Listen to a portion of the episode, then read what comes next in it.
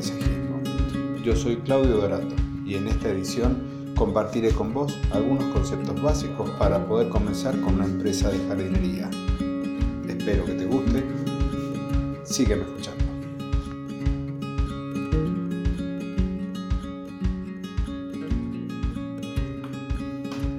En este capítulo vamos a comenzar a tratar el tema del emprendimiento, el tema de la empresa, cómo armar una empresa dedicada al servicio de jardinería, dedicada a la, ejecución de nuevos jardines. Para ello, comenzaremos con el primer artículo que corresponde a las tres preguntas que deberías responderte antes de comenzar con el emprendimiento.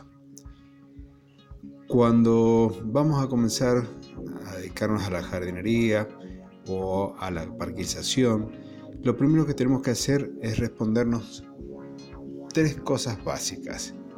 ¿Qué es lo que vamos a hacer? ¿Dónde vamos a trabajar? ¿Y cuál es nuestro objetivo?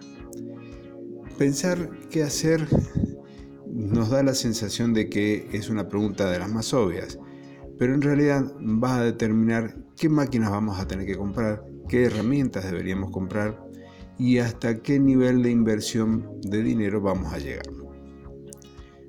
Cuando respondemos a esta pregunta, deberemos decidir si vamos a hacer el mantenimiento de jardines del tipo domiciliario, de jardines privados o de empresas, y si brindaremos un servicio adicional como por ejemplo el de la limpieza de las piletas. En el primer caso, cuando haremos mantenimiento domiciliario, bastará con que compremos máquinas eléctricas, ¿sí? bordeadoras y cortadoras de césped, aunque te sugiero que compres ya directamente máquinas a explosión. Si son pequeñas, los jardines que vamos a poder atender son jardines particulares pequeños, estamos hablando de que no superan los 100 metros cuadrados. Si nosotros queremos ya atender jardines de 500 metros, 1000, 1500 metros o más, como es el caso de mi empresa, ya nosotros no podemos estar comprando máquinas eléctricas porque, bueno, acarrean muchísimos inconvenientes. Uno es el uso de alargadores para poder llevar la corriente desde la toma hasta la máquina. Y el segundo es el nivel o el grado de potencia. Nosotros debemos adicionar a la compra de las máquinas ¿sí? barrio hojas, palas, rastrillos, las herramientas de corte como el tema de las tijeras, serruchos. Todo eso va a tener que formar parte de nuestro kit de herramientas para poder brindar el servicio. Entonces, si nosotros vamos a pretender atender jardines de zonas urbanas, pequeños, nosotros nos alcanza con máquinas chicas. Cuando comenzamos con jardines más grandes, ya es casi una obligación de las máquinas de explosión. Finalmente, si nos interesaría brindar un servicio más especializado y, eh, apuntar, por ejemplo, a hospitales, eh, asilos de ancianos y demás, donde el ruido es un factor importante, hay actualmente en el mercado y ya a partir del 2018 lo he visto con mayor asiduidad, con mayor frecuencia, perdón, son las máquinas con el uso de baterías, máquinas eléctricas. En el caso de que nosotros decidiéramos ya pensar en el servicio de limpieza de piletas, eso va a implicar que compremos otro grupo de herramientas, bombas y demás para poder brindar el servicio.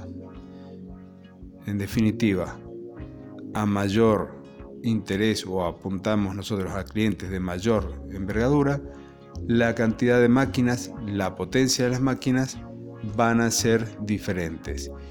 Si nosotros queremos, lo queremos plantear como una cuestión de etapas, partir de jardines muy pequeños domiciliarios y después pegar el salto, podríamos hacer el cambio después de máquinas eléctricas a explosión, aunque te sugiero directamente invertir en máquinas de explosión.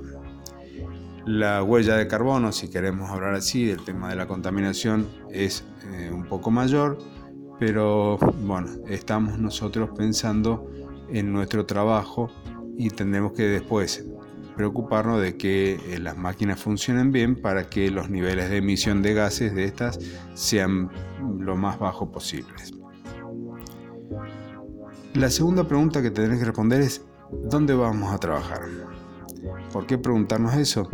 Es lo mismo que si nosotros elegimos, no es lo mismo, perdón, trabajar en una zona urbana donde los jardines están uno al lado del otro, en donde las distancias las recorremos con mucha facilidad, así nosotros estamos pensando atender a clientes tipo empresas, en donde cada una está muy alejada de la otra y eso implica que tengamos un vehículo para trasladarnos.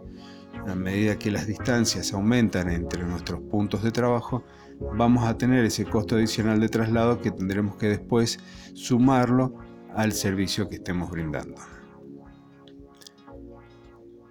Otra de las cosas que también afectan el lugar en donde nosotros elegimos trabajar es el tema de los horarios de silencio. Si apuntamos a trabajar con clientes que están dentro de los barrios cerrados o de barrios privados, nosotros tendremos un horario de silencio, es decir, un horario en donde no podemos trabajar haciendo uso de nuestras máquinas, que en muchos casos está entre las 13 y las 15 o entre las 14 y las 16, dependiendo de cada consorcio. Entonces, ese tipo de cosas nos van a nosotros a definir o a demarcar nuestro horario de trabajo, nuestro recorrido y el tema de las actividades que haremos a lo largo del día. Finalmente también antes de empezar a, trabajar de lleno, nos tenemos que preguntar cuál es nuestro objetivo. ¿Qué es lo que queremos ver con esto del objetivo? Es si nosotros vamos a hacerlo como para poder superar una crisis, si vamos a estar trabajando por un periodo hasta que nos acomodemos, porque hemos perdido nuestro trabajo principal, o si lo que pretendemos es dedicarnos pura y exclusivamente a la actividad de jardinería. ¿Cómo va a influir esta decisión?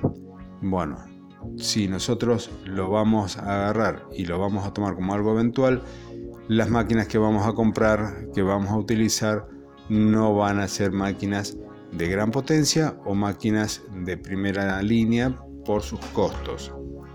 Si nosotros lo vamos a hacer ya directamente como una actividad donde vamos a vivir de ella, donde vamos a mantener a nuestra familia y demás, ya implica no solo la compra de maquinarias apropiadas, máquinas de primeras marcas por la durabilidad, por el funcionamiento, por un montón de factores, sino que ya tenemos que estar pensando en todo lo que tiene que ver con las inscripciones, que en el caso de la Argentina es la FIP, ¿sí?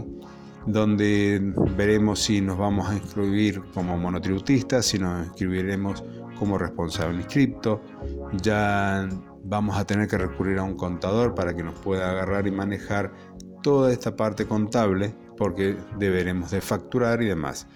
Ese objetivo va de la mano con el tipo de clientes también que nosotros elegimos.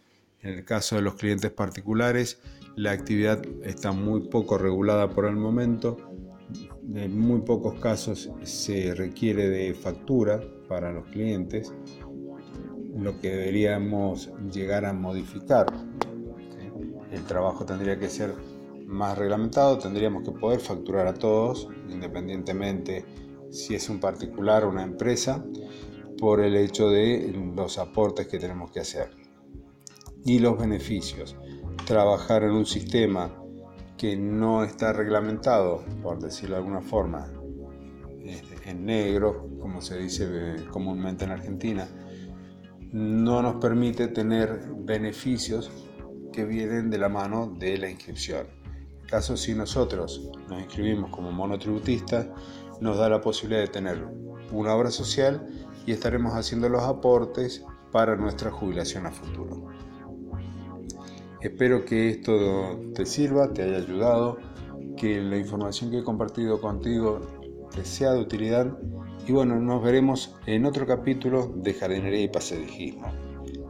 Te pido por favor que califiques si te ha gustado, que dejes un comentario, que marques las cinco estrellitas o el pulgar hacia arriba de acuerdo a la plataforma en la que nos estás escuchando. Y nos vemos en otro capítulo más de jardinería y paisajismo. Yo soy Claudio Dorato y estoy aquí para compartir mi experiencia.